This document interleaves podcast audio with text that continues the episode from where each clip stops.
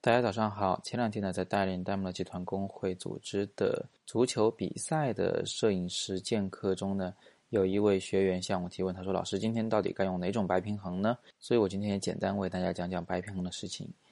首先呢，不管是自然光还是人造光，都不免带有一些色彩的属性，例如夕阳光呢会偏黄，篝火会偏红，日光灯管呢偏青等等。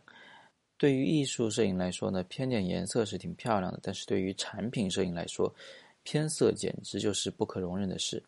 试想一下，如果淘宝店的老板在黄色的灯光下拍摄白 T 恤，衣服都被灯光染成了黄色，消费者呢在电脑上一看，哎，这黄衣服挺好看，最后买到的时候肯定很生气，店主会遭遇退货或者差评，所以我们就需要白平衡功能。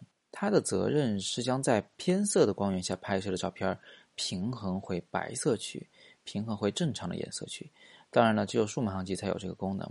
相机提供了自动和手动白平衡供我们选择，其中手动白平衡呢，又大致分为晴天、阴天、阴影、白炽灯、荧光灯、闪光等等好几种，还可以让我们自行设定白平衡值。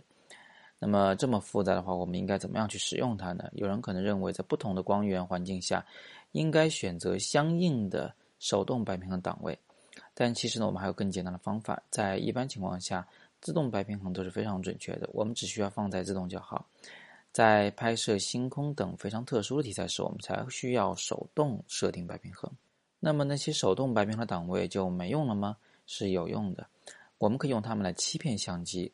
故意让相机拍出有偏差的色彩，例如在晴天拍照时，我们可以不用晴天白平衡，反而故意使用白炽灯的白平衡，让相机误以为处在黄色的灯光环境中拍照，做出反向的调整，也就是说，最终拍出偏蓝的色调来。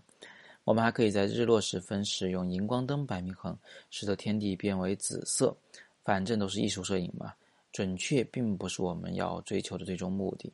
而且呢，故意使用这种错误的手动白平衡所引起的色调的偏差呀，非常像是由天气引起的自然而然的色彩的倾向，所以呢，看上去非常的真实。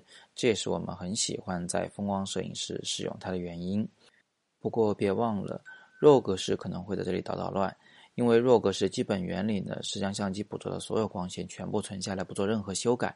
所以在使用弱格式拍摄照片的时候，不管你调整怎么样的白平衡，在使用 Photoshop、Lightroom 等电脑软件打开后，你会发现之前的设置好像完全的失效了。